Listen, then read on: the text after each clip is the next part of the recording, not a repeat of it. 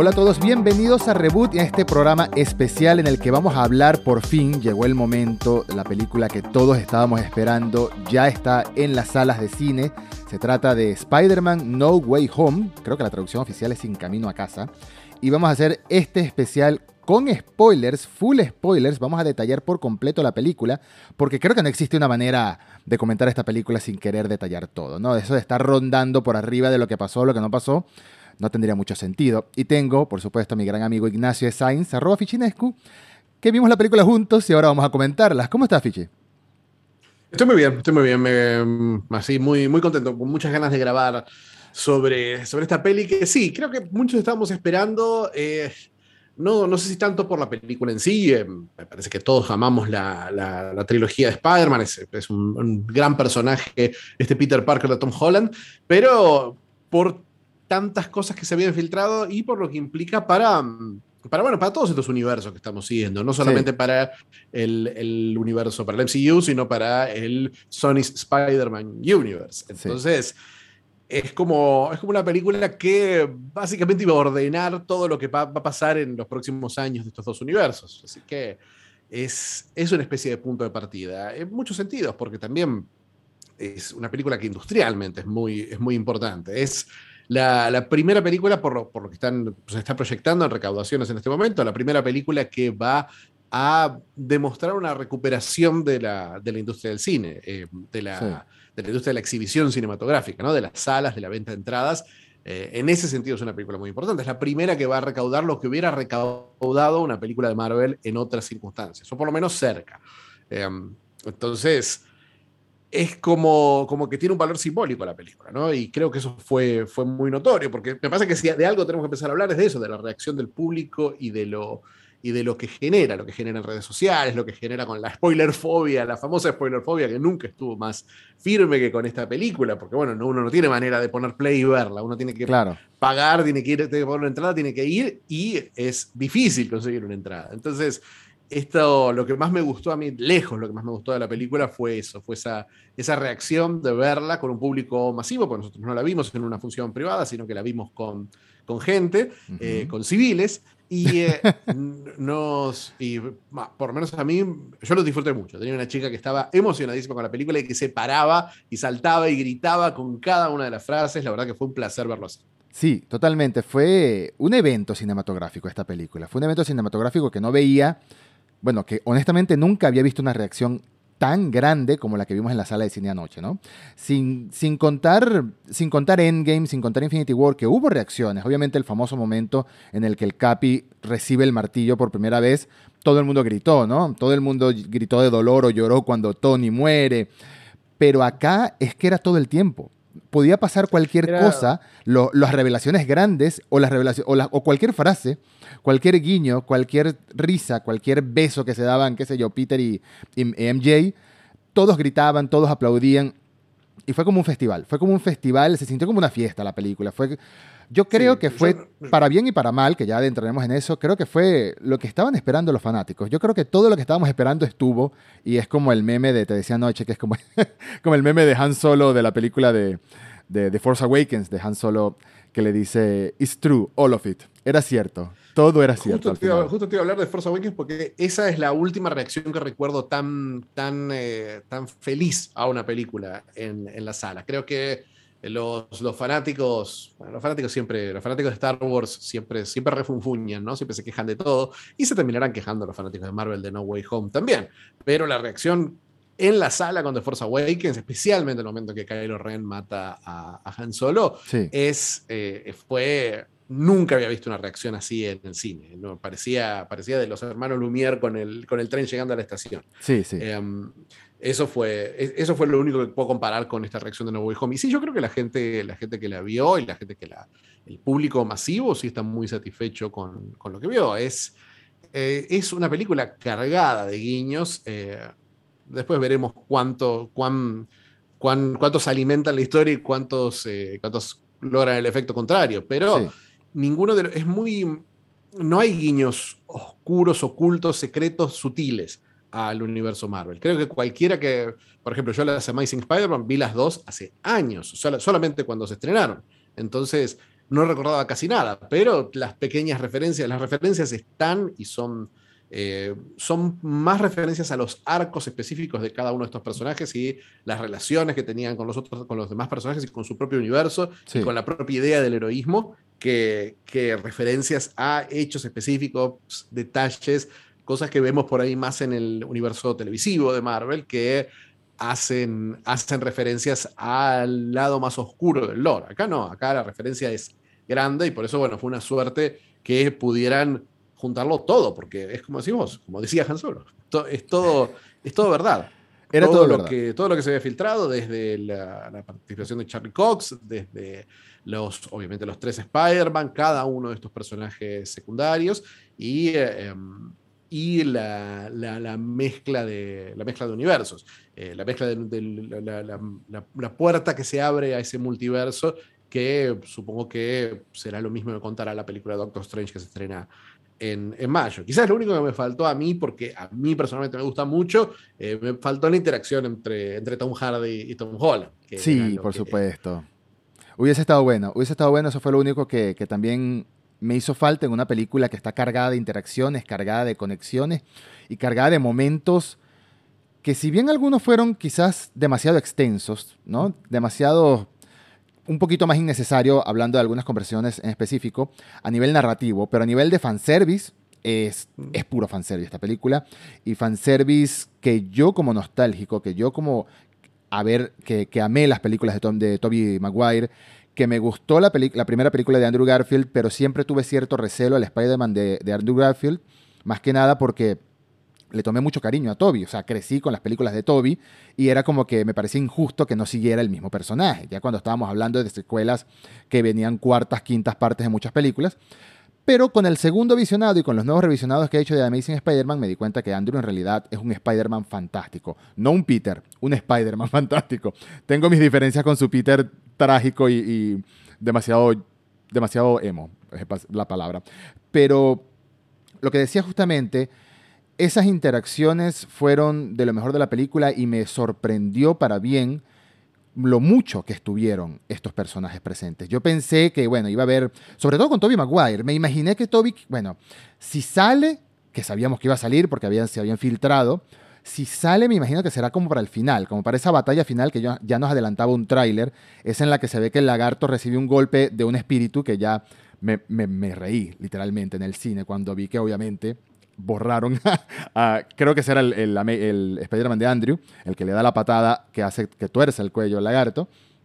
Yo pensé que iba a ser más para ese final, más, más tipo Avengers Endgame, que en realidad la mega reunión, el mega crossover del que se habla de Avengers Endgame, es al final, final, ¿no? Cuando se abren los portales y entra medio mundo a, a esa pelea. Claro, bueno, lo que pasa es que también en Avengers ya tenemos un, en su centro tenemos unos 8 o 10 personajes que son los Avengers y sus personajes cercanos, que claro. ya es como mucho sumarles, qué sé yo, que aparezca Yuri y que aparezcan, no sé, Valkyria, como eh, con que tengan su primer, con su, su, pequeño cameo, su pequeña interacción, ya, ya es suficiente como para dar esa sensación que quería dar Endgame de un universo más grande. Acá creo que la idea, lo que, lo que quiere explorar la película es la idea de Peter Parker, lo que diferencia a Peter Parker de otros héroes y lo que tienen en común estas tres versiones de Peter Parker, que es un heroísmo un poquito más generoso que, que, el, que el, de otros, que de otros personajes. A mí, a mí quizás si, si, algo tengo que decir que me gustó más de que cualquier cosa de esta película es eso, me gustó mucho la idea, la, la fuerza que pone la película en la idea de una justicia eh, restaurativa y no, y no punitiva. Eh, no, no, en la idea de la justicia como castigo, eh, como, como el castigo de, bueno, los malos se eliminan, sino, sino en la idea de que se puede, se puede reformar, en la que, que, cada, que cada villano tiene un origen, que tiene una razón por la que es lo que es, y, y eso se puede, se, puede, se puede revertir de alguna forma. Obviamente en una película de superiores es algo práctico, efectivo, real. Alguien se inyectó un suero, hay que desinyectarle ese suero. Pero la metáfora funciona, me parece, en especial con una, con una camada de héroes, con la, con la, camada de héroes post-Nolan, en la que las películas de Nolan tienen una explicación, tienen, tienen un análisis más o menos, tienen una mirada por ahí un poquito más negativa sobre, sobre este tema, sobre, sobre poniendo el foco en el héroe, ¿no? En decir, en decir para de qué forma el héroe no es también, eh, no es también una construcción un poquito, un poquito fallida. Eh, acá, comparado con el I Am Vengeance de, del Batman de, de, Pattinson, de Pattinson eh, veo, veo que hay una. Veo que hay una. Siempre estas películas hablan de que el héroe es vengativo y cuando el héroe se venga, siempre hay un, como una moraleja de la venganza nunca es buena, matar al alma y la envenena. Pero al espectador se le da el momento, el momento, eh, es como que el personaje paga el, peso emocional de lo que hizo, pero el espectador tiene el momento en el que, el momento catártico de la venganza. Acá no. Acá la, película, y lo vimos con el público, el público gritaba, ¡Mátalo! gritaba eh, con, el, con el duende verde, pero pero que, bueno, que Tom Holland no lo haga y que, y que todos estos Peter Parker eh, coincidan en esta visión en la que, en la que mm, los villanos no son automáticamente eh, condenables y que, y que su, su, derrota es, es el, final de la historia. Eh, creo que ahí está lo que, lo que diferencia esta película del 99% de las películas de, de superhéroes. Me parece que en ese sentido es súper efectiva, la forma en que lo cuenta y la idea de la idea de la repetición de la historia y la idea de que, de que ninguna de estas historias solucionaba nada. Entonces, eh, decir, bueno, juntar todos estos universos para que estos, estos Peters, una cosa genial que me, me pareció es que, bueno, nosotros tuvimos a Nick Fury y a Tony Stark de mentores de Peter. Y el trailer y el marketing de la película decía, bueno, su nuevo mentor va a ser Doctor Strange. Mm. Pero no es así, esa no. es la historia. Sus mentores es el mismo, es, sus mentores son otros Peter Parker que pasaron lo mismo que él, en muchos sentidos pasaron lo mismo que él, y que tienen una lección para darle, que tienen que le dicen, no, no hagas lo mismo que nosotros, no, no dejes que esto se vaya a un lado oscuro porque eh, porque no hay vuelta de eso, porque en sus universos estos Peters no tienen forma de salvar a, Green Goblin o a Doc Ock, porque están muertos, o, o, no, no, no, no, hay forma de revertirlos, o están en la cárcel o están, están, están fuera de su historia. Es como que en el momento que terminaste de, la amenaza del villano, eh, el villano desaparece de tu historia, pero, pero ¿qué pasa con el villano? Esa es, claro. esa es la, la búsqueda que, que hace esta peli. Por eso me pareció me pareció que es la primera en la que siento que después de, esto, de este aprendizaje, Peter cambia realmente. Hay, es un Peter distinto al final de esta película que, que, al principio. Y al final eso es lo que hablaba Tom Holland en las entrevistas de una manera cifrada, ¿no? Que es, este es el fin de una era para mi Spider-Man, ¿no? Mucha gente pensó que era más literal, de hecho después empezó a decir otras cosas que Amy Pascal y Kevin Feige empezaron a decir, no, no, no, no, no, no, no, no, es, no es tan así pero literalmente es el fin de una era. Estábamos, llevamos tiempo esperando que Peter crezca, ¿no? Que Peter crezca, que Peter madure, que Peter no necesite de un mentor, y eso es algo que lo, mencionamos en varios episodios anteriores, no necesite de una mano guía, que él obtenga la experiencia suficiente para ser su propio héroe y para tomar decisiones maduras, decisiones que honestamente me pareciera que ya debería haber tomado, ¿no? Ya, voy a adentrarme un poquito en, ese, en esa idea. Los dos Peters Parkers de otros universos, hablando de Toby y hablando de Andrew, me sorprendieron cómo los desarrollaron, me sorprendieron para bien, me gustó mucho. Yo tenía una especie de predicción en base a nada, de esas que me encanta hacer, predicciones en base a nada, predicciones en base a una bola de cristal ficticia, de que pensaba que iban a cumplir una especie de papeles tipo los de Into the Spider-Verse, en el sentido de que Toby iba a ser el Peter Parker o el Spider-Man roto, que le vivió tragedias después de los acontecimientos de Spider-Man 3, lo dejó la mujer o se le murió la mujer o algo, pasó algo feo y él está roto. Y Andrew iba a ser el Spider-Man optimista, el que logró superar la muerte de Gwen, e iba a, levantar los ánimos de Peter, iba a ser como el guía positivo y el otro iba, bueno, al final quizás había un acto en el que Toby reflexionaba y volvía a ser el héroe que era. Y era lo contrario la película, me sorprendió porque era lo contrario. Toby dice que él y MJ lograron tener una relación, lograron arreglar su manera de vivir, que saben que, bueno, que si se está incendiando el edificio a 10 cuadras, él va a salir haciendo lo que esté haciendo a salvar a la gente, que es un héroe, que ese es el ritmo de vida que tienen él en su vida.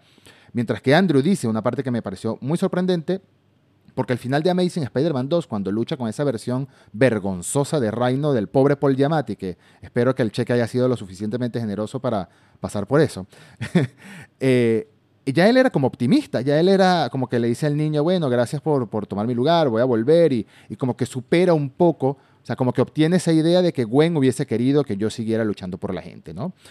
Y en la película, en No Way Home, dice que después se salió de control, que después empezó a dejar de medir sus golpes, se puso violento. Entonces, en lo que yo esperaba fue todo lo contrario. Y me gustó eso, me gustó cómo desarrollaron a, los dos personajes, la poca información que nos dieron de cada uno de ellos y su universo post sus películas fue suficiente para complementar lo que ya habíamos visto en las películas anteriores. Pero entonces te quiero preguntar algo, a ver qué opinas.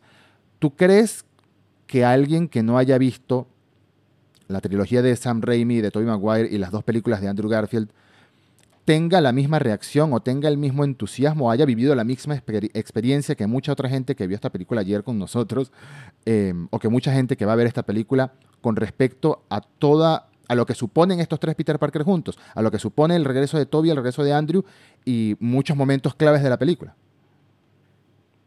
Me parece que si uno no vio esas películas, o si uno...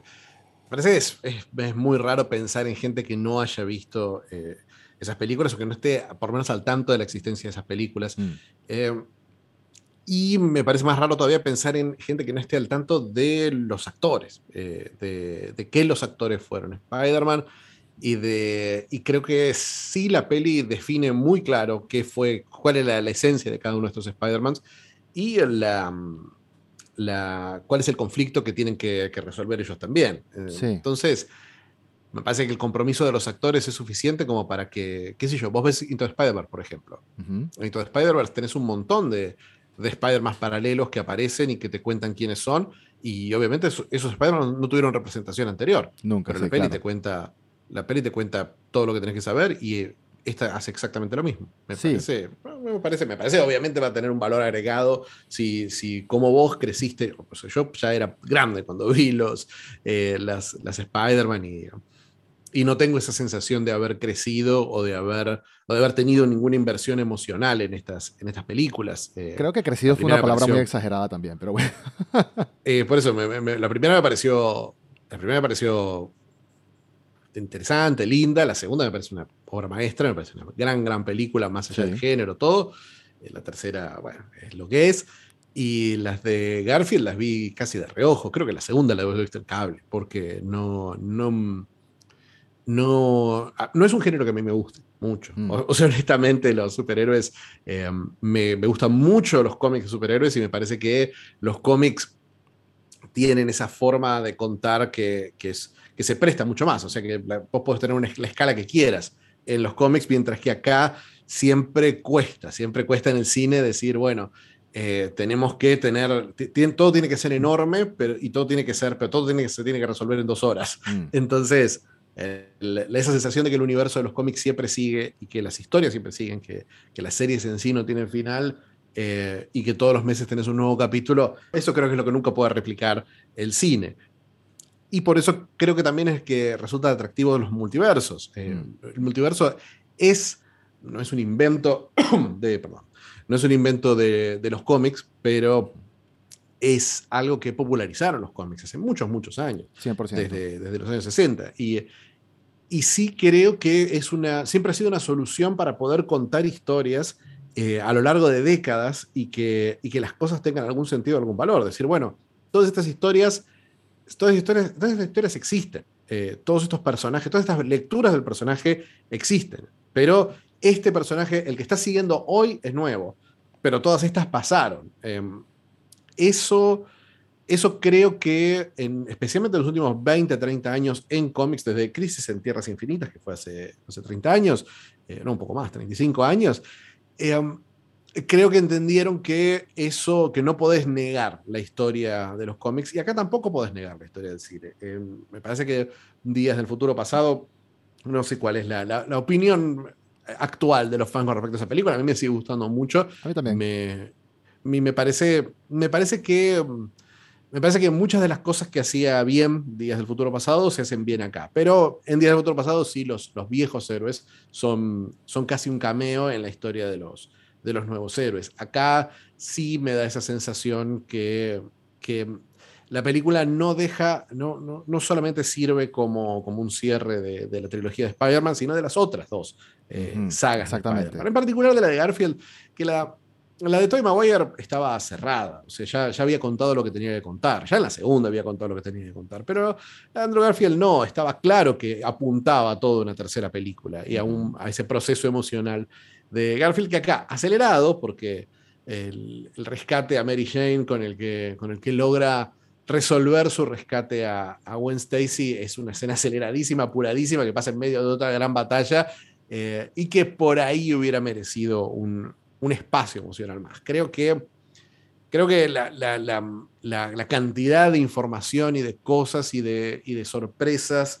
y giros de esta película hace que los viajes emocionales sean un poquito eh, abruptos. Acelerados, sí me, parece que lo, más, lo, que lo que más pierde es la muerte de, Tia May, que mm, es una buena escena, me parece que está bien resuelta la escena, pero, pero a los 10 minutos está, está jodiendo con los otros dos Spider-Man, eh, Peter. No, no siento que procese eso porque la relación de, de Peter con, con, su tía May en las películas es mucho más mucho más directa que la viejita de, de las películas de, de, mm, de, Maguire o la Sally Field de las películas de, de Garfield.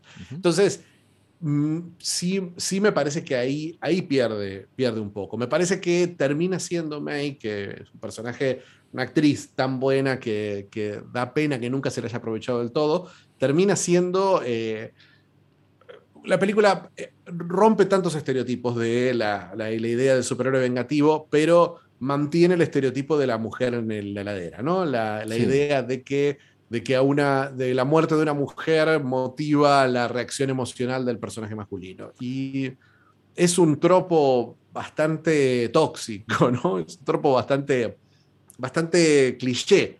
Y, y, me, parece que, me parece que no era necesario. Me parece que, me parece que necesitaban empujar a eh, Peter en esa dirección, en la dirección del dolor y, de, de la venganza, pero qué sé yo, podía matar, honestamente podrían haberlo matado a Annette.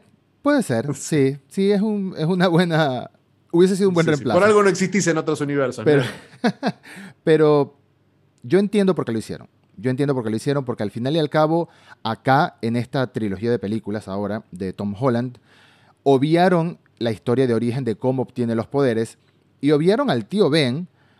Uno al principio, yo al principio con Homecoming, asumí que quizás existió un tío Ben, se divorciaron, se murió, qué sé yo, qué importa, es cosa del pasado. Pero ya veo que no, no necesariamente. Peter necesitaba esa muerte para conectar más con el destino que tuvieron los otros Spider-Man si hablamos de multiverso en los que varían algunas cosas puntuales, pero no todo, que al final en esencia son la misma persona, pero diferente, ¿no? Pero diferentes rostros, diferentes acontecimientos, a uno se le murió esta persona, a otro se le murió otra, algunas cosas que le cambian la vida, algunos son héroes, algunos son villanos, como ya vimos en esa segunda escena post-crédito, por ejemplo. Entonces, yo entiendo que la intención era darle un punto trágico a Tom Holland de verdad, porque la muerte de Tony le afectó, pero Tony lo conocía hace tres días, ¿no? Tony era su ídolo, Tony era su mentor. Esto es su, su tía, su sangre, su cariño, su todo. Era la única persona con la que él tenía una conexión emocional maternal incluso, porque se lo dice Stewie de Succession, se lo dice, tú eres como su madre y eres un irresponsable. Lo cual honestamente cuando se lo dice yo pienso, yo pensé, nunca lo había visto así y tiene algo de razón, honestamente. Servicios sociales, por favor. Pero Hablando de mi reacción como audiencia, hablando de mi reacción como público, a mí el momento que me, que me, me tuvo al borde de las lágrimas, o me, me, rompió literalmente, a mí el momento que me rompió, por más que pasó en medio segundo, fue el rescate de Andrew Garfield a Zendaya, a MJ. Fue ese momento, porque yo creo que lo único que rescato, o lo que más rescato, de las dos películas de Amazing Spider-Man es Gwen Stacy y todo su arco. Me parece que fue lo que mejor hizo esas películas. Incluso Amazing Spider-Man 2, que es una película que falla en el 90% de las cosas, a mi parecer, o en muchísimas cosas, desde los villanos apresurados, desde los villanos sin lógica, desde el Peter, bueno, en fin, ella, su arco, hasta el momento de su muerte, la conexión con su padre, el padre que le dijo a Peter, aléjate de ella que le va a pasar mal, aléjate de ella que le va a pasar mal, y su muerte tan abrupta como cae, como golpea, es que volví a ver la película hace poco, la tenía fresca también ese rescate, esos tres segundos que le enfocaron la cara a Andrew Garfield con ganas de llorar, como diciendo, esta vez sí pude, me rompieron. Me pareció el momento más emotivo para mí, incluso más que la muerte de la tía May, que entiendo el dolor para Peter, pero para mí como público, para mí como audiencia, el momento que me rompió fue ese. Y quería, quería mencionarlo, quería destacarlo, porque sí, eso, desde que vimos el tráiler y veíamos a MJ de Zendaya caer, ya todos empezamos a suponer que si salía Andrew Garfield, la iba a rescatar, que iba a ser su momento de redención, entre comillas, ¿no? Que iba a ser su momento de, esta vez sí pude salvarla. y quería destacar eso también. Quería destacar que en muchos episodios anteriores, de muchas conversaciones anteriores que tuvimos, mencionamos, hace tiempo ya, cuando no se había filtrado tanto, me acuerdo que mencionamos que la presencia de Toby Maguire y la presencia de Andrew Garfield era una herramienta tan poderosa que tenían que usarla para el marketing, ¿no? Te estoy hablando de hace muchos meses. No se había filtrado ni siquiera la foto de Andrew en los andamios, nada. Ah, eran puras suposiciones. Y me parece interesante que hayan elegido no usarlo nunca realmente, que, porque todos sabíamos que iban a estar, pero hubo mucho tiempo que, bueno, quizás, hubo mucho tiempo que hubo dudas. ¿Qué, qué tipo de decisión tan interesante fue? no aprovechar el regreso de estos dos actores para que la gente fuera a las salas de cine, porque iban a traer salas de cine. Pero al final es que no les hace falta. Realmente no les hace eh, falta. No, pero acuérdate que también, acuérdate que Marvel maneja un marketing en dos, en dos olas. Tiene un marketing preestreno, que es el marketing del misterio, donde vos decís, bueno, ¿qué va a pasar? ¿Quién va a ser? ¿Quién aparece? ¿Quién no aparece? Y después tienen una, una segunda ola, con nuevos pósters, con nuevos trailers, mm. con, con, no con trailers completos, sino con eh, comerciales de televisión que los, pasan por redes sociales también. Y ahí sí empiezan a poner todos los secretos. Eh, lo hicieron con, con Eternals, lo hicieron con, con, las series de televisión en particular, con, con Loki y con o sea, los, los trailers posteriores con Loki, los pósters con Loki. Después de, después de cada capítulo, a los dos días salían nuevos pósters. Salía todo, eh, sí. Con, con todas las sorpresas de, de, cada una de estas películas, con escenas de confrontaciones que no se habían visto, no se habían visto antes. Entonces, sí creo que tenés que guardarte algo, al revés, tenés que guardarte algo para la segunda campaña. No puedes poner toda la carrera asador en la primera. Especialmente cuando te sabes que tenés un público cautivo y un público que va a ir solamente para eh, resolver ese misterio de cómo aparece. Mm. Los próximos te aseguro que vamos a ver en una semana. Vamos a ver trailers con Toby, con Andrew, entrevistas, talk shows. Em, la película necesita esa segunda ola porque también te genera las ganas de verla otra vez o las ganas de verla en Disney Plus. Es una película que eh, con los tiempos nuevos de, Sony eh, va a estar en Disney Plus, va a tardar meses en estar porque bueno, tienen, Sony tiene un trato que primero la manda a mm, Netflix, la, la película. Entonces, eso va a tardar, va a tardar un rato, pero a los 45 días van a mantener en video on demand. Entonces, sí va a ser su campaña. Sí, eso va a ser su campaña Sony y, y Disney, porque bueno, Disney está en la mano con, la, con la campaña, porque obviamente la película está diseñada para, para meterte de vuelta en el universo Marvel, en especial en un momento que ha estado, no ha estado, ha estado más endeble que nunca. Eh, el universo Marvel, después de la reacción a, a Eternals y lo vimos con el estreno de Hawkeye hace, hace un mes.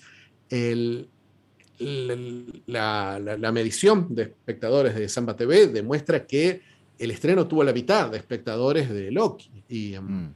Y eso da una señal de desgaste. Que no sé hasta qué punto, no sé hasta qué punto eh, lo resuelve una película que no es técnicamente de, Disney. No es, no es, de Disney, no es técnicamente del... Es, del, es parte del MCU, pero eh, nunca, nunca se agarró menos del MCU una película de, de Spider-Man. Sí. Eh, porque No Way Home era una película que, mm, que, estaba, que estaba atada todavía al MCU, todavía esta idea de, de Nick Fury, de Shield y del... Y del em, sí, sí, Far From Home. Y del post-blip. Eh, la primera, sin dudarlo, porque la primera era una película con, con, Tony Stark alrededor y con Tony Stark como figura mentor. Y esta no, esta es una. Es más, esta es una película que está busca decirte, mira, antes del MCU había algo y te gustaba lo que había antes del MCU. Eh, y esta, nuestra historia vale tanto como la historia que sacamos de, de allá. Entonces, sí. siento que es una, que es una recuperación para, para Sony, una recuperación del personaje para Sony la película. Y estamos en un año en el que Sony ha hecho maravillas, porque realmente le fue muy, muy bien con Venom, más allá de que tenga sus fans eh, y sus, sus, detractores y sus haters, pero, bueno, pero, pero el éxito comercial no se lo puede negar. Sí. Retomando una idea que dejé colgada, paralizada por un momento hace unos minutos y quería empezar a hablar de ello, que es acerca de la historia como tal de la película, ¿no? ¿Qué opinamos de la historia como tal de la película? Dije que Peter necesitaba madurar y que yo esperaba que ya había madurado, pero siguió tomando decisiones infantiles. Ese fue mi parecer con el comienzo de la película. Si pasaste por Homecoming, no pasa nada. Homecoming eras un niño. Far From Home fue una lección muy grave después de haber vivido lo que viviste en Infinity War, después de haber vivido Endgame, después de haber vivido eh, la muerte de Tony Stark, y aún así volviste a fallar de inmadurez confiando en Quentin Beck, confiando en Misterio, y aprendiste la lección de que no puede ser así. ¿Por qué vuelve a tomar una decisión inmadura, infantil, como es pedirle lo que le pide a Doctor Strange? Que esa es mi, esa es mi queja con la película. Toda la película me gusta, toda la película la disfruté, pero el razonamiento lógico... El razonamiento lógico de que incluso Strange aceptara todo esto que gira alrededor del origen del problema, yo pensé que iba a estar conectado con Loki, no está conectado con Loki. Bueno, quizás lo conecten de alguna manera, pero la película no te menciona nada de Khan, multiverso, de línea temporal, mejor dicho, nada. Esto es su propia historia que se abre una grieta por los poderes del ex hechicero supremo ahora, ¿no? que me parece un buen detalle eso. Me pareció extraño, por eso yo cuando veía los trailers, el hecho de que Strange aceptara hacer esta idea de Peter, siempre tuve la duda como que será ¿Por qué te parece inmadura la decisión de Peter y por qué te parece inmadura la dirección? ¿Por qué te parece una mala decisión en general? Si al final toma la misma decisión, si al final hace el mismo hechizo. Porque quizás de Peter, incluso con toda la experiencia que debe de tener de haber pasado tantos malos ratos en Far From Home, sobre todo, toda la desconfianza que debería haberle generado la traición de Quentin Beck, y está tan fresco porque la película arranca directamente después del final de Far From Home, me parece que debería haber notado un poco más de madurez, debería haber notado un poco más de experiencia después de todo lo que ha pasado. ¿Por qué al tema de madurez? No entiendo qué tiene que ver con la madurez la, decisión. La decisión es una decisión madura. Peter lo que quiere es proteger a la gente que quiere. Mm. Eh, Peter quiere solucionar el error que él mismo cometió. Sí. Eh, no me parece que sea una decisión inmadura. Me parece una idea muy radical. un hechizo. Sí, pero sí termina la película. O sea, la película, la película nunca te dice que la decisión es inmadura. La película dice, la toma esa decisión y después la, toma, la hace, la hace 20 veces más radical mm. la, decisión. El, gran problema, el problema de Peter es, es verdad que tiene su problema de, que los, los, amigos no los eligieron en MIT, que sí podía tener otras soluciones, pero, pero lo que Peter quiere es anular el error que, que cometió y finalmente lo hace, finalmente se toma, toma su, responsabilidad y, borra su nombre, que es lo mismo que estaban haciendo el hechizo al principio. ¿Por qué es maduro al final y por qué no, no maduro al principio? Pero ¿por qué Stephen Strange aceptó algo tan radical como lavarle, como él mismo lo dice, lavarle el cerebro a todo el mundo? Él exagera con lo de lavarle el cerebro a todo el mundo. Es un cambio ínfimo en, una, en, la, en la reacción de la, de la gente. Eh, acepta el cambio porque está agradeciéndole a él por lo, que, por lo que hizo en Infinity War. Y porque también es un tipo que está confiado de sus poderes, siempre, Strange. Lo ve como un desafío. Eh, el momento en el que, el momento sherlockiano, que, por, decir algo, en el que Strange dice, el que Strange dice, tengo una solución para esto, a él lo atrae eso, a él lo atrae a resolver el problema. Lo mismo que lo atrae a, Peter. Peter quiere, Peter quiere anular lo que hizo mal. Eh, Strange dice, alguien tiene un problema y yo voy a poder solucionarlo porque tengo la solución perfecta porque soy un genio. Ese es Strange, ese siempre es Strange. La arrogancia de Strange es una clave del personaje. No son personajes perfectos estos y no son personajes tampoco que aprenden a ser perfectos.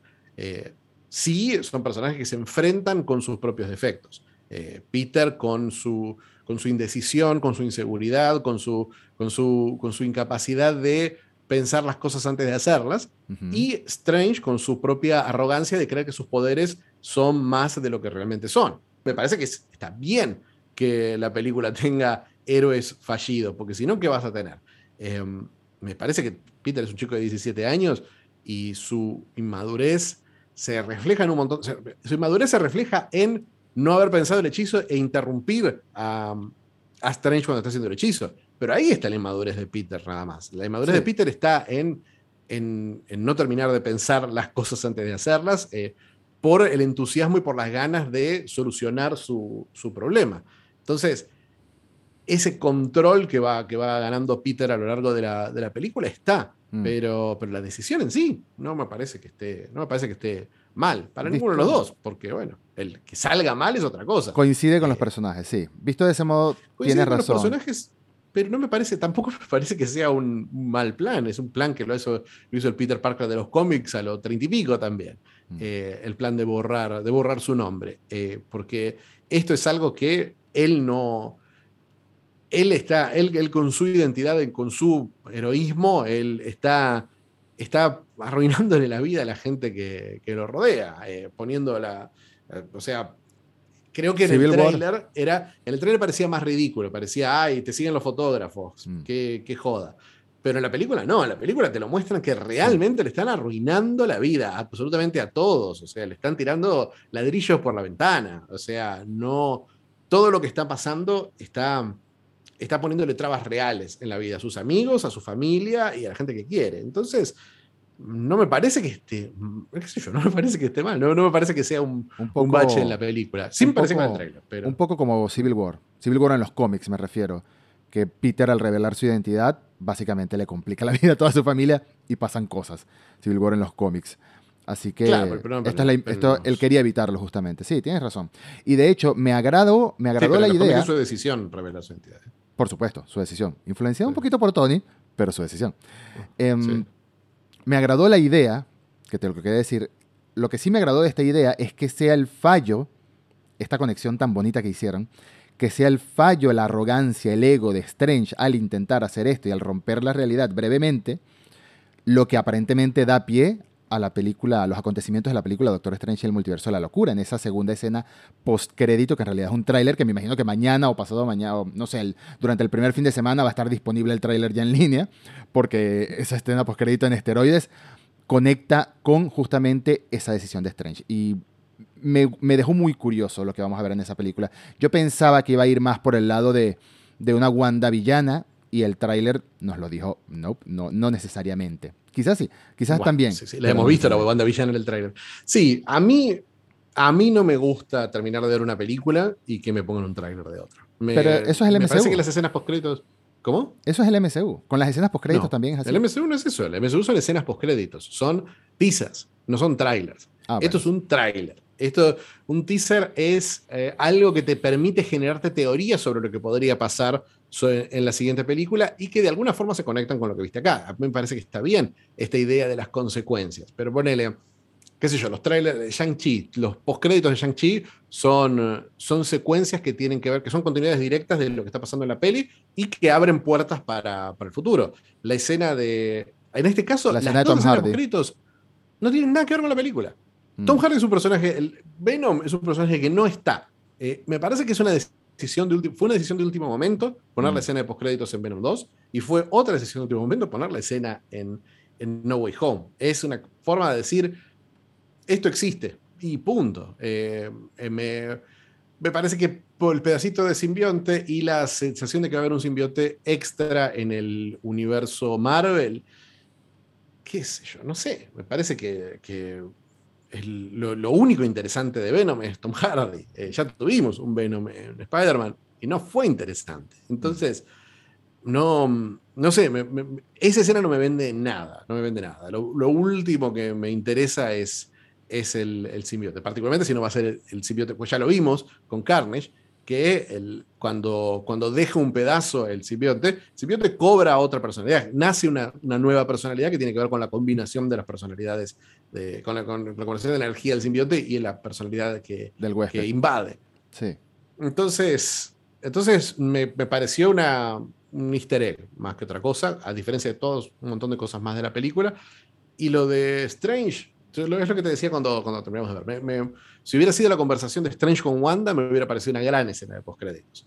Eh, porque tenés las dos cosas, tenés las consecuencias en la vida de Strange y tenés la expansión al universo Marvel más grande. Pero ponerme absolutamente todo lo que vas a ver en la película y un trailer aparte que está lleno de, de, escenas y de cosas y de, y de cosas que no tienen nada que ver, que tienen que ver con Strange. Entonces, yo salgo de Spider-Man y en vez de ir con energía Spider-Man, salgo con otra película en la mente. Eh, no sé, me parece, me pareció. Excesivo. me- me pareció lo- lo- no, no excesivo, no, me pareció lo contrario, me pareció que no entendieron, no entendieron el assignment. No, no, no, no, no logran lo lindo que logran las escenas de postcréditos, que es decirte, que es sumarte a la película. Me parece que restan eh, a la peli.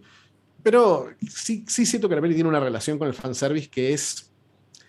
Para mí, la peor escena de- posible del fanservice es el final de Liga de la Justicia de Widow. Que es. No sé si te acordás, que es la, La carrera. de Flash y la carrera de Flash y Superman.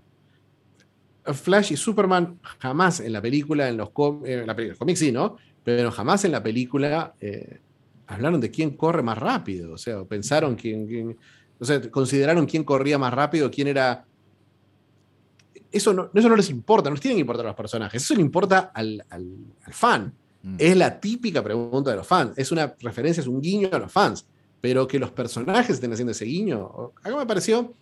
Hay una escena cuando están antes de la pelea eh, en el andamio y charlan sobre sus peores villanos, charlan sobre su fluido, de dónde salen.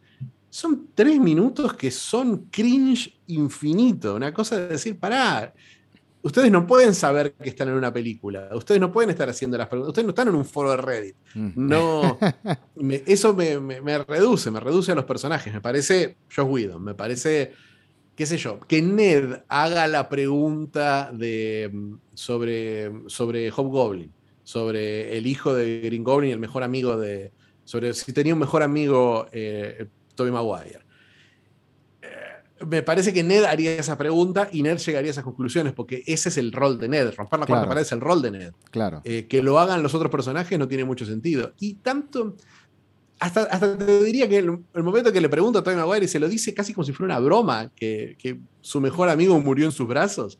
eh, cuando vos te acordás de la escena, vos te acordás la historia de Gianfranco en, en, estas, en estas películas, que no es una historia, no es una historia súper traumática para, para, para Tobey Maguire. Es como que te tomás en serio el trauma de Andrew Garfield, pero no de Tobey Maguire. Entonces, qué sé yo. eh, creo, que, creo que la peli se rompe, eh, al estar tan cargada de cosas, se rompe en los procesos naturales de, de las cosas que les pasan a estos, a estos personajes. Eh, todo está muy apurado. El, el duelo de, de Peter por Tia May dura minutos. Sí. Eh, ya está jodiendo con, con los otros Parkers en, en el laboratorio cinco minutos después de que murió eh, perso- la persona más importante de su vida. Es como.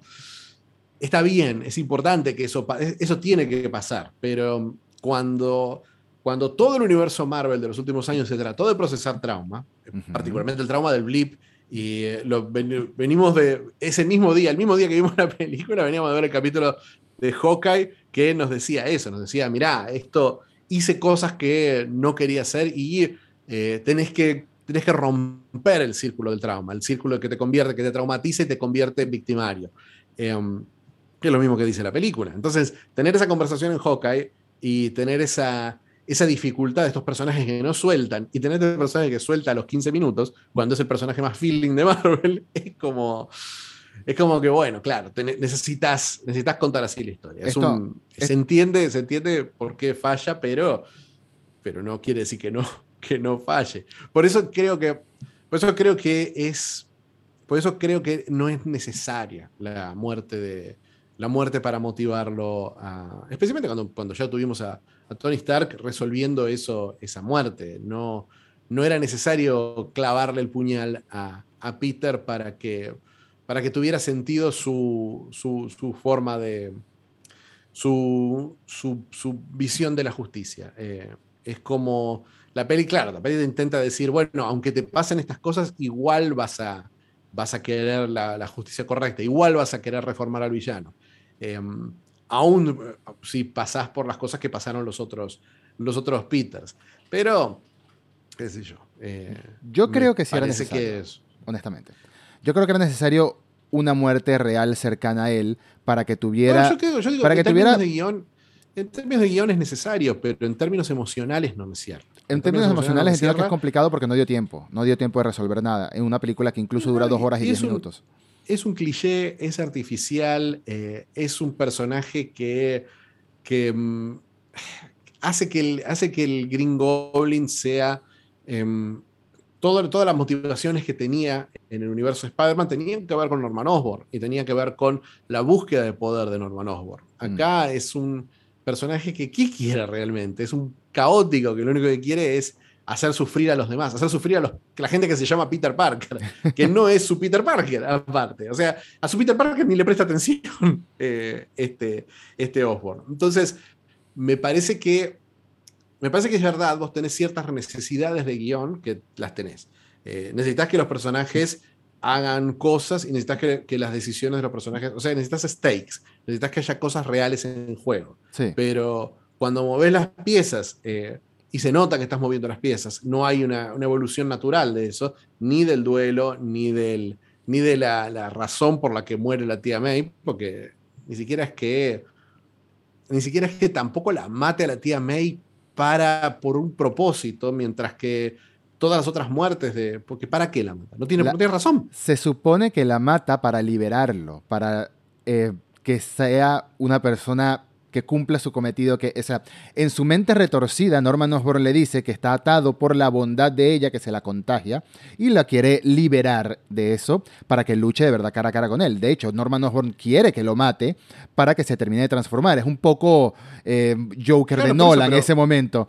Pero, yo lo que me refería... es que es eso, es, es, el problema, es el problema de Nolan, es el problema de la muerte de Maggie Gyllenhaal en Dark Knight. Mm. El personaje femenino solamente existe para representar algo para el personaje masculino. Y es como que no, tengo por qué verlo así, no tengo por qué verlo de personaje masculino, personaje femenino. Yo lo veo como un rol sentimental para Peter. Pero existe, pero es un tropo, es un cliché. Es un tropo, pero déjame eh, desarrollar la idea.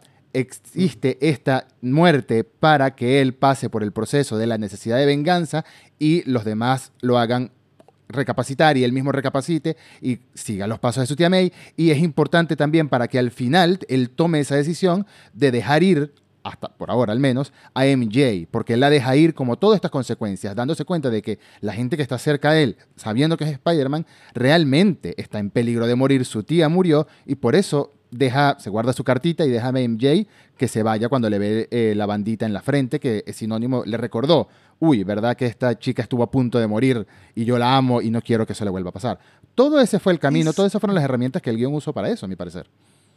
Claro, pero son herramientas que son tropos, son herramientas que reducen a personajes que tienen su propia esencia y su propia razón. Me parece que es un personaje como Ned, que Ned es el amigo de, Spider-Man, eh, que no tiene, que puede, puede morir él y no tener que morir la figura materna de Spider-Man de una forma tan, tan, tan forzada y tan, que tiene tan poco sentido con el personaje en sí. El personaje existe como un satélite a a Peter. Y realmente me parece que reduce, reduce el personaje, reduce a la actriz y hace que lo. Justamente vos estás contando, estás hablando, estás contando una historia de villanos que merecen ser reformados. Y acá la, siempre, la, siempre el lado oscuro de Norman tenía que ver con la historia de, la película, con la historia de las películas de Maguire. Acá esa cosa de tragedia griega que tenía Osborn, acá es un villano que se retuerce el bigote, no es otra cosa, no tiene otra, no tiene una personalidad que vos digas, eh, tiene una razón para hacer las cosas que hace, mientras que Norman sí las tenía. Entonces, en ese sentido, digo que es una decisión de guion que entiendo el propósito de la decisión, eso no lo dudo, el mm. propósito de la decisión está, pero me parece que era el camino más fácil para llegar a, una, a un cambio muy importante para el personaje y el ser el camino más fácil lo hace artificial. Es como, como que decís, bueno, necesitabas matar a este personaje, entonces por ahí le puedes tener un yunque en la cabeza y va a ser exactamente lo mismo, porque no hay una motivación, no hay, una, no hay una, un proceso real. Eh, y eh, eso es lo, que me, es lo que me hace sentir que está un poquito apresurado y que y que realmente no lo necesitabas para... Esto, para...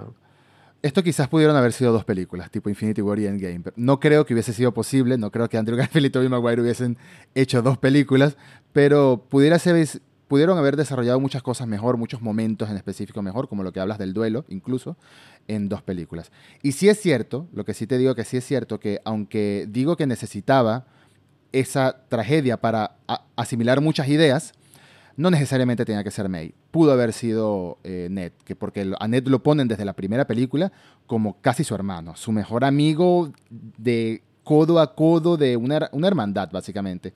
Así que la conexión ahí estaba suficiente, había una suficiente conexión emocional como para que Ned hubiese sido el personaje que mataban.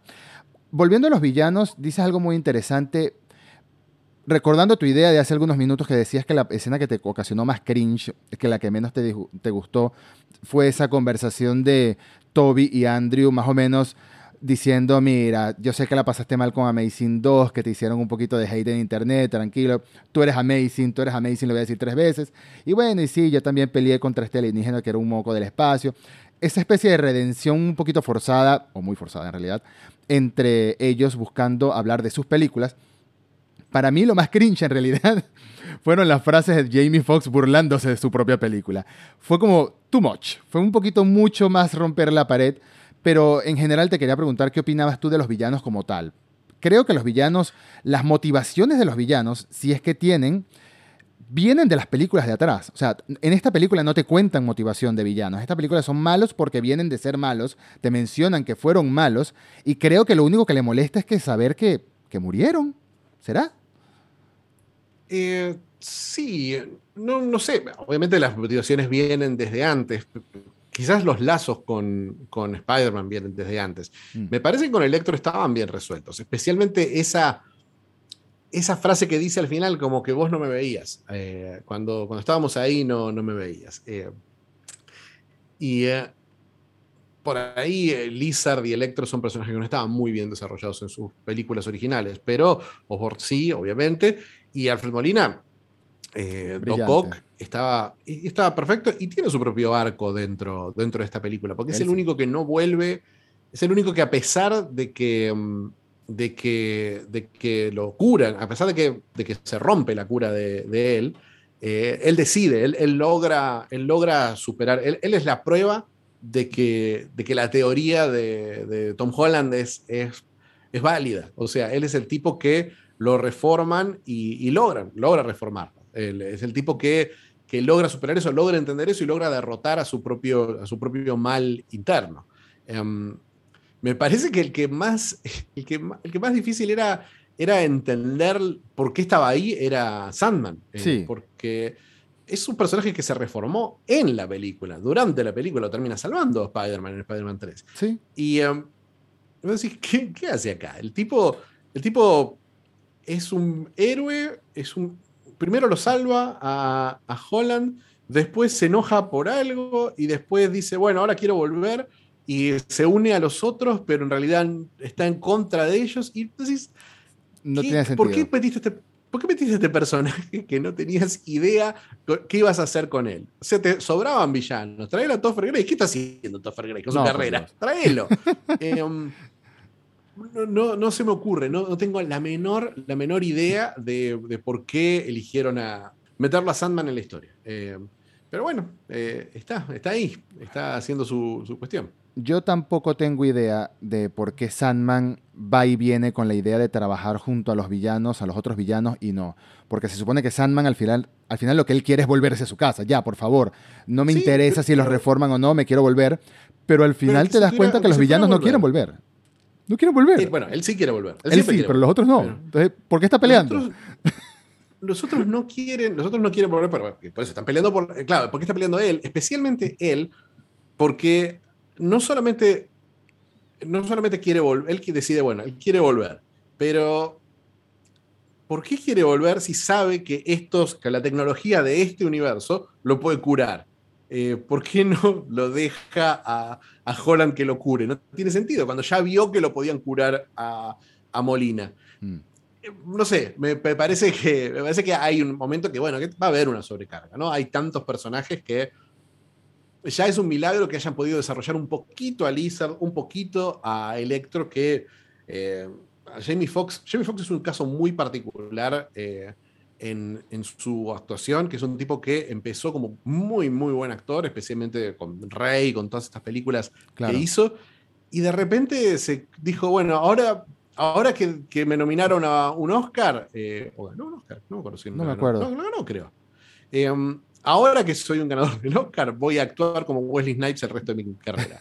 Y está haciendo, está está peor que en Spider-Man, eh, porque en Spider-Man por lo menos era una caricatura interesante, era un personaje exagerado, pero era un personaje. Acá es Jamie Foxx, haciendo Jamie Foxx.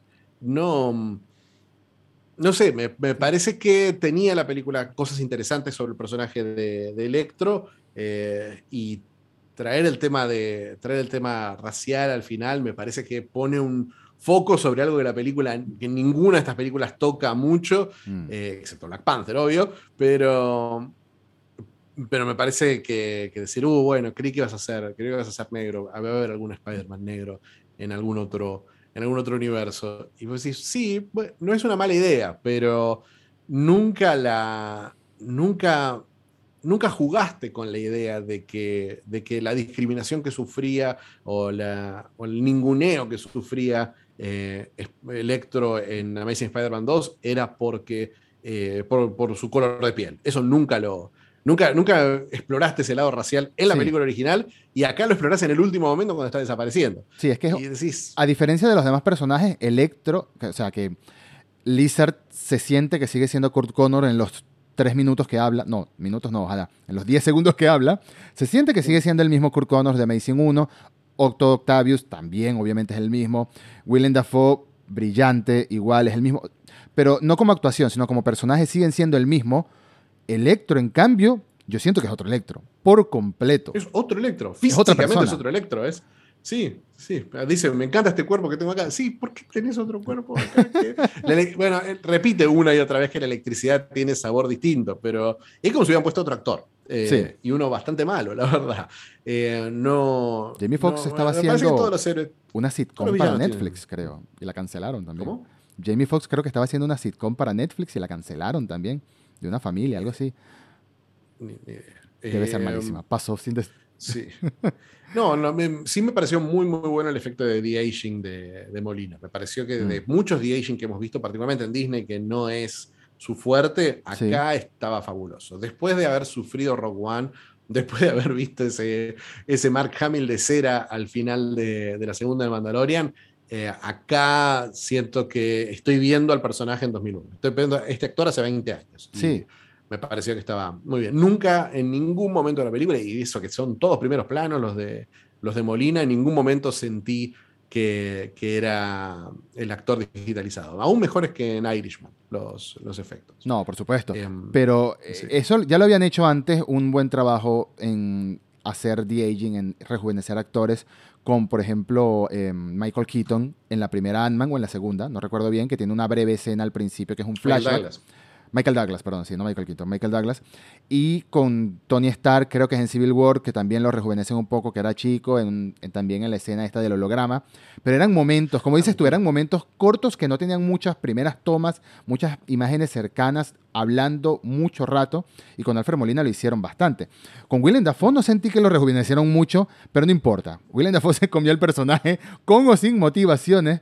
Fue fantástica su aparición porque sentí que estaba viendo una continuación de la batalla de la primera película de Spider-Man de hace 20 años. Sí, sí, me, parece que lo más interesante de, de, de Dafoe y lo más interesante de, de, Osborn es ese conflicto entre, entre las dos voces, es el Gollum, ¿no? y, eh, Exacto. y acá, acá sí creo que en un momento dijeron, bueno, ya está, nos olvidamos. El otro, el, el, Osborn bueno ya no existe. Y, em, y el Osborn bueno siempre está en, el, en las películas de, de Maguire. Entonces, como, como bueno, y también me pasa, me pasa que en, términos narrativos, qué suerte que nos quedamos muy poquito después del final, porque ya nadie me había pasado decir, para, hay cosas que no me cierran de esta nueva línea temporal. Eh, y acá me pasa, porque al final llegamos a la tumba de May con Peter y Happy al lado. ¿Cómo conoció Happy a May si Peter, sin si Peter Parker no nunca existió. Ah, no, no, nunca existió. Por Spider. olvidaron quién era Peter Parker. Comillas. Pero no piensa, no piensa decir, sí, yo, sí, yo la quería mucho a May. ¿Por qué la quería? ¿Cómo es que la conocí? Todo eso es como, ¿cómo, cómo estos personajes no piensan 30 segundos y dicen, ah, bueno, es como, qué sé yo, MJ tuvo un novio y se olvidó que lo tenía. Eh, ¿Con quién pasó tiempo? ¿Con quién estuvo? Eh, claro, bueno, por ahí. Porque si vos me dijeras, se olvidaron que Peter Parker es Spider-Man. Exacto. Eso es lo que yo pensaba que iba a pasar con, el con, el hechizo. No que se iban a olvidar de la existencia de Peter Parker como tal. Claro, ¿cómo te olvidas de la existencia de Peter Parker si pasaste si no eres su mejor amigo, ¿qué, hizo? ¿Con, quién, con, quién, ¿Con quién recuerda todas estas experiencias? Me hubiera gustado me hubiera gustado alguna, si una película con tanto ingenio, porque realmente eh, el genio detrás de esta película es Chris McKenna, que es brillante. Chris mm. McKenna es un guionista para mí de una capacidad infinita. Escribió quizás el mejor capítulo sitcom de todos los tiempos, que es el capítulo de los universos paralelos de Community que en 20 mm. minutos te cuenta todo lo que mismo que te cuenta esta película con, con una, una historia que se divide, en su primer minuto se divide en seis líneas temporales y te cuenta seis líneas temporales en 20 minutos. Em, es, un genio y hizo las, eh, trabajó con Lordy Miller, hizo Batman, Lego Batman, y, eh, entonces sabe cómo contar estas referencias, sabe cómo hacer estos chistes. Entonces me, me imaginaba un girito más de decirme, bueno, esto esto es lo que reemplazó a Peter Parker en sus, en sus mentes. Eh, mm. Porque algo tiene que haber, no puede haber un vacío. Tiene que haber algo, y entonces, ¿quién es ese algo? Por ahí se encuentra un chabón que dice: Hola, soy Peter Parker. Eh, ¿Vos quién sos? Yo soy, vos sos Spider-Man. Eh, eso me hubiera gustado. Me hubiera gustado algo, algo extra. Pero me gusta mucho cómo, cómo genera un nuevo punto de partida para Parker. Porque obviamente.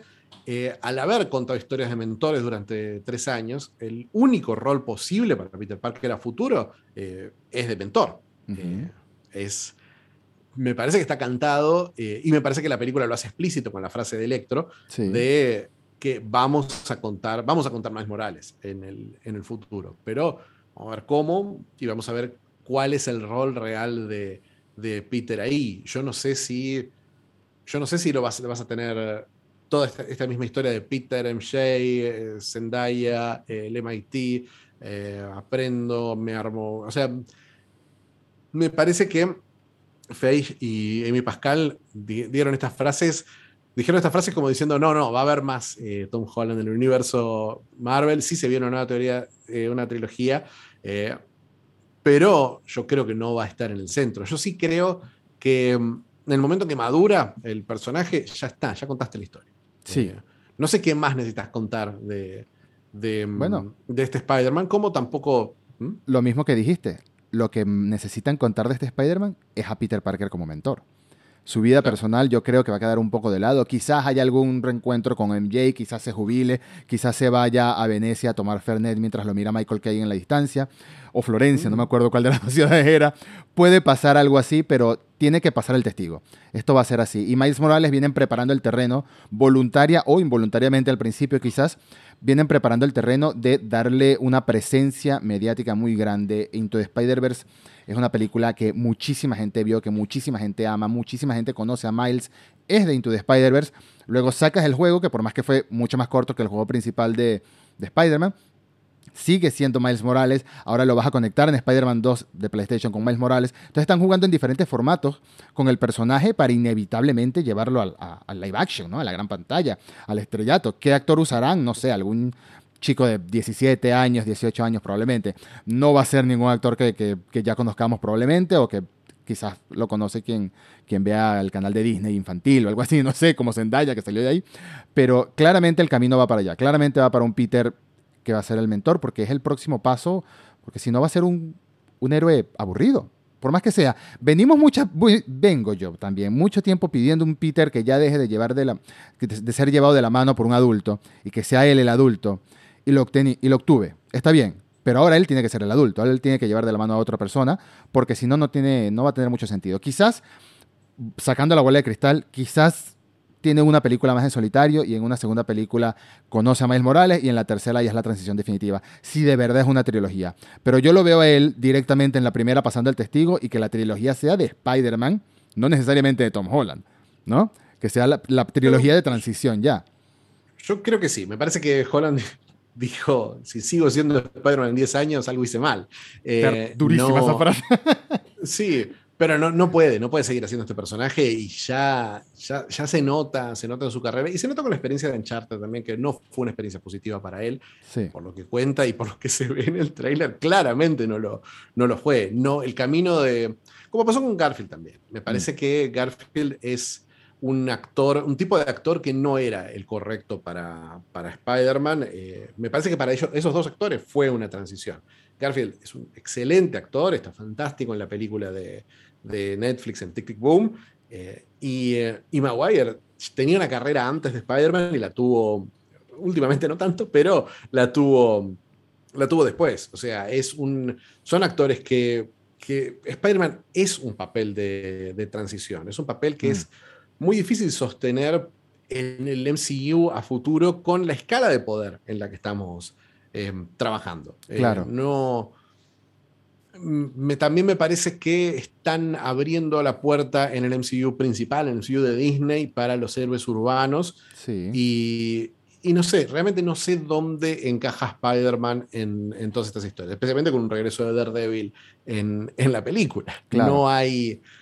No, no hay otra forma de contar esta, esta historia que no sea con, con, Miles Morales, porque nunca fue central al universo, eh, al MCU, como, fue, como es central Peter Parker al universo Marvel. Eh, Parker en Marvel tiene una, tiene una, figura medio de liderazgo que, que tiene que ver con sus propias historias y tiene que ver con su trabajo como científico en especial, que no sé si o sea, no sé si, no sé si Tom Holland está interesado en ser Spider-Man dentro de 10 años porque es el único camino que hay. No vamos a, ver las aventuras de Spider-Man en el MIT porque ya está. Aunque sí tenemos el MIT en el universo Marvel porque eh, ya sabemos que se grabaron escenas en el MIT específicamente con, con, para Black Panther 2 con Ironheart, con, mm. con Riri, que es... Eh, Williams. Este, este, Riri Williams es este personaje de que, bueno, que va, a tener un rol muy importante a, futuro. Veamos por dónde, por dónde va. Eh, te quería preguntar, ¿cómo viste la acción en esta película? La narración de la acción, que para mí siempre es un gran problema de Marvel. La vi apresurada, pero tiene sus momentos en la que brilla. La batalla final, el trabajo conjunto de los tres Spider-Man, no sé si era más nostalgia que calidad, pero yo estuve saltando en la silla todo el tiempo. Eh, la manera en la que esas coreografías que hacían del trabajo, de cómo se pasaban las cosas para curar a los villanos, de cómo se cruzaban, de cómo iba un villano y atacaba a uno y aparecía otro. Todos esos momentos me gustaron, pero la acción previa, quizás lo único, lo único destacable es ese momento en el puente con el Doctor Octopus. Toda la escena de la batalla de Green Goblin contra Peter en el edificio, me pareció rarísima. Me pareció rarísima, sobre todo porque no sabía que Green Goblin se supone que podía aguantar tantos golpes y salir de ahí como si no pasó nada, sin una gotita de sangre en, la nariz ni nada, mientras Peter estaba destruido por completo todo el rostro, ¿no? Entonces, sí, sí tiene considerando que Peter sí tiene superpoderes. Eh, Exacto. A mí, a mí la, escena que más me gustó de acción fue la, batalla con Strange. Eh, me pareció que, que tenía todo lo visual de Doctor Strange, estaba muy bien resuelto y el final en el que, en el que usa su amor por las matemáticas eh, Peter para atrapar a Strange me pareció fantástico. Fue ingenioso. Visualmente, visualmente bien contado, espectacular. Y también, honestamente, lo que mejor hace Marvel. Marvel tiene, hay una, una, una, idea muy clara, una, forma de, de, dirigir escenas de acción que tiene que ver con definir un espacio y decir, este personaje está acá, este personaje está acá, esta, esta es la distancia que puede recorrer para pegarle, y una, una mentalidad que es que por ahí por, lo vimos en la batalla de Hawkeye, en la, en la, en la pelea en la, terraza, de Hawkeye de, hace, de, unos capítulos, en la que estaba muy claro dónde estaban parados los personajes, dónde estaba. El momento que a ella la sacan de la batalla y tiene que volver, es un momento excelente, porque sí te hace sentir que estás en un espacio real peleando eh, y hace la pelea mucho más tangible. Mientras que acá, en los andamios, yo sentía que estaban los personajes iban, subían, bajaban, rebotaban y eh, no importaba dónde estaban las curas, eh, qué era, qué, dónde estaba cada uno de los Spider-Man, qué estaba haciendo cada uno, dónde estaban los villanos. Era, eh, era una cutscene en ese sentido. Era una cosa de, bueno, en un, anime. Em, pasa lo importante. Que Pero para bien o para mal. Para mal, porque. Um, porque bueno, pues sí tenía, sí tenía ese, ese efecto, pero vos decías, pará, no tiene sentido que haya tres héroes peleando, cuatro villanos peleando y yo me concentro en otras cosas, pero vos pensás, ¿qué están haciendo los otros en el medio? Es como la pelea del el aeropuerto en, Civil War. eh, la pelea de Berlín en Civil War, que vos decís, ¿qué está pasando acá? Son un montón de cosas que se chocan y que explotan y tiran rayos y no se entiende lo que pasa. Eh, me parece que sí, me parece que el efecto está en lo, en lo emocional, ¿no? Pero, pero sí sentí la acción súper apresurada que hace que el momento emocional más lindo, porque es un momento emocional lindo el que te conmovió a vos, eh, el momento en que, en que Garfield salva a Zendaya, me faltó lo que tiene cada una de estas escenas en las versiones anteriores, que es una cámara lenta de vez en cuando. Una cámara lenta, un, estiramos un momento. No, te, no, es, no, es, ser Zack Snyder, eh, estirar un poquito el tiempo. Eh, piérdale miedos a las cámaras lentas, eh, Marvel, por favor. Por favor. Eh, en ese sentido sí me pareció que, que, le, que, le, faltaba un poquito, pero las otras me parecieron. Y te quería decir, porque bueno, creo que el balance de los dos fue positivo eh, de sí. la película. Em, hoy, después de, después, de, después de este regreso de 2021 del universo Marvel, contando esta película como parte del universo Marvel, porque bueno, lo es. Em, ¿cómo, ¿Cómo sentís el, el balance de 2021 de Marvel? El balance de 2021 de Marvel lo salva en parte Shang-Chi y en gran parte Spider-Man No Way Home. Porque de resto veo mucha. No sé si es una sensación de sobrecarga, no sé si fue el año y medio sin contenido que tuvimos desde, bueno, casualmente desde Spider-Man Far From Home, que hizo que se ablandara un poco el interés, la salida de dos héroes tan importantes, eh, tan ya famosos en este universo, ¿no? Ya famosos, ya queridos entre los fanáticos, me, me refiero este y sobre todo el año que viene se sienten como un año de transición, como una época de transición, mucho personaje nuevo llegando y hay que ver si mantienen o no el interés. Yo creo que la clave del regreso de personajes de Netflix va a ayudar un poco, pero al mismo tiempo lo que tú decías de el inicio de Hawkeye y la poca gente que lo vio en comparación quizás a Loki, pero es que porque estaba Tom Hiddleston, o sea, Loki atrajo gente por ser Tom Hiddleston. No, no igual la historia. es mejor, es menos que todas las anteriores. ¿Ah, sí? Sí, sí. Más bueno, baja que todas. Eh, imagínate. Todas estuvieron por encima de los 2 millones y estuvo en un, un 1,4 millones. Entonces lo veo, lo veo un poco complicado. Lo veo un poco complicado, pero creo que el año que viene vienen, el año que viene llegan dos películas en concreto, tres películas en concreto, de hecho, que son, que pueden darle un boom otra vez a, esta, a este universo, que no digamos que lo necesita, porque es que sigue siendo un éxito, pero sí creo que está pasando como la, la, la cúspide del MCU después de Avengers Infinity War, y Endgame, y ahorita bajamos un poco el, el nivel de entusiasmo de la gente. Spider-Man, si no lo lograba Spider-Man, no lo lograba nadie, y parece que Spider-Man lo logró. Parece, parece. O sea, el entusiasmo, el entusiasmo está. Eh, veremos, veremos en qué dirección va. A mí me parece que fue un año, eh, aún con sus altibajos, con sus películas muy, muy malas como, como Eternals. Como Eternals y Black Widow, y con sus series muy malas como, como Falcon and the Winter Soldier, y muy buenas como, como está haciendo Hawkeye hasta ahora y, y WandaVision. Me, me, da la sensación que fue un año eh, ambicioso, de, de, ir en muchas direcciones hoy, después de Hawkeye y, y en particular después de, después de Shang-Chi, yo te diría que sí le tengo fe a esta idea de la presentación de nuevos héroes. Me parece que es un, me parece que es un camino interesante, eh, especialmente porque por lo mejor de Black Widow que, y el gran personaje del año de Marvel, que fue eh, Florence Pugh como, como Yelena, que es un personajazo y me parece que es que es un personaje que no se siente teen, se siente mm. joven, pero no se siente teen, para Importante. nada. Se, se, siente como un personaje que tiene, que está muy en control de, de lo que está haciendo. Eh, tengo muchas ganas de ver lo que pasa, lo que pasa a futuro, pero, pero sí me gusta, eh, aún con lo positivo y lo negativo, me parece que lo, no, no se quedó en lo fácil y en lo seguro. Eh, la única serie que te diría es lo fácil y lo seguro es Falcon and the Winter Soldier. Sí. La única que, que se siente como un paso atrás en Marvel. Pero aún el caos cósmico New Age de Eternals eh, tiene, es arriesgado y es buscar romper la estructura clásica de película de superhéroes. Me parece que en ese sentido, para mí el balance es positivo. Eh, Sí. no, no, no, no es, no es el único parámetro la calidad. Eh, parámetros son las ideas y, y, eso en ese sentido está, está muy bien. Le tengo más miedo al año que viene, que es un año cargado de secuelas y de guiños al, al pasado.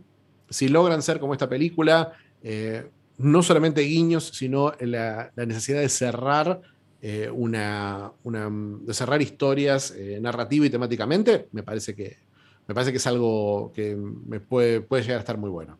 Tengo muchas ganas de ver Thor 4 y, ver qué hace Taika Waititi, de qué forma logra, logra mm, encontrar ese personaje de Thor que siempre ha sido, siempre ha sido el, menos desarrollado de los personajes de Marvel. Sí, 100%. Tengo muchas ganas de ver eso. Tengo muchas ganas, por supuesto, de ver qué hacen en, Black Panther Wakanda Forever con la ausencia de T'Challa, porque claramente va a haber un testigo que lo van a pasar, indudablemente. Lamentablemente falleció Chadwick Boseman. Y me da curiosidad saber cómo lo van a resolver, de qué manera inteligente lo van a hacer, porque confío en el director, confío en Ryan Coogler que lo puede hacer de una manera, seguro lo va a hacer de una manera que va a ser tanto un tributo como algo digno de la historia del personaje como tal, ¿no? Entonces, eh, el año que viene luce un poco sobrecargado, pero tengo mucha curiosidad. Este año era el año arriesgado y me parece que también estoy de acuerdo que tuvo un balance positivo. Y en cuanto a No Way Home en concreto, para finalizar ya este episodio tan lindo que está quedando, eh, lo que más me gustó, sin duda, fue toda la dinámica entre los tres Peter. Lo que más me llenó, el, el corazón me lo llenó. Fue Spider-Man es uno de los personajes más queridos en los cómics, en las series, en, por el fandom en general, porque, porque muchos personajes, y esto lo hemos dicho muchas veces, muchos personajes que el universo de Marvel cinematográfico ya nos ha hecho conocer muy bien, como Thor o como Iron Man, antes eran personajes de fondo, entre comillas, en el mainstream, me refiero, no en los cómics. En el mainstream se hablaba de Batman, Superman y Spider-Man, y los X-Men, por supuesto. Y creo que esto fue un lindo cierre para dos, trilo para dos, para dos sagas anteriores que no sabíamos que podían tener un, cierre extra, sobre todo la de Toby.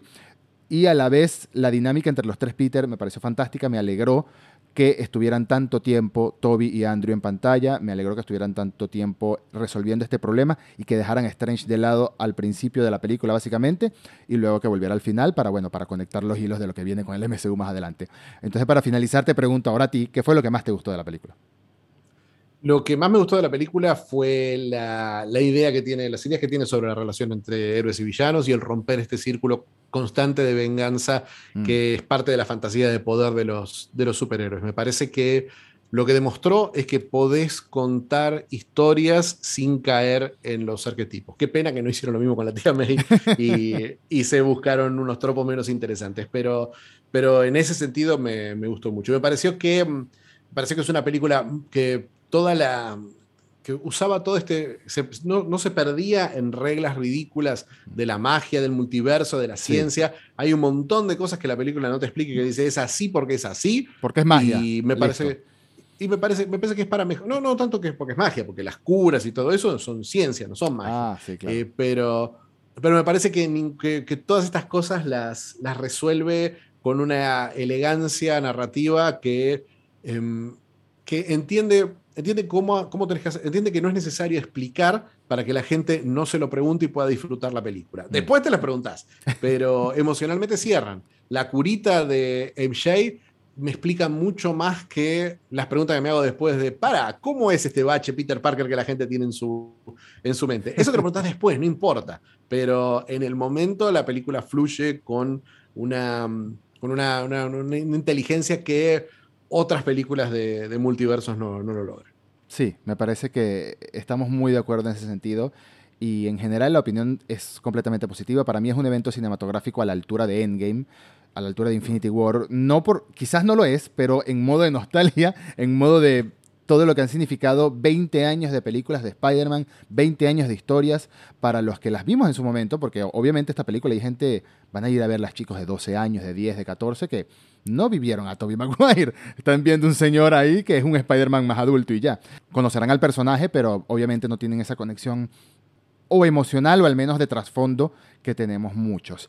Em, nada, Fichi, un placer, fue un placer hacer este episodio contigo, fue un placer hacer esta charla contigo, fue un placer ir a ver la película contigo, gritar y reír ahí contigo. Yo estaba aplaudiendo, yo no aplaudo en las salas de cine, pero anoche aplaudí todo el tiempo porque es contagioso, es contagioso. La emoción de la sala era contagiosa. Eh, un placer de verdad y bueno, hasta la próxima. Hasta la próxima.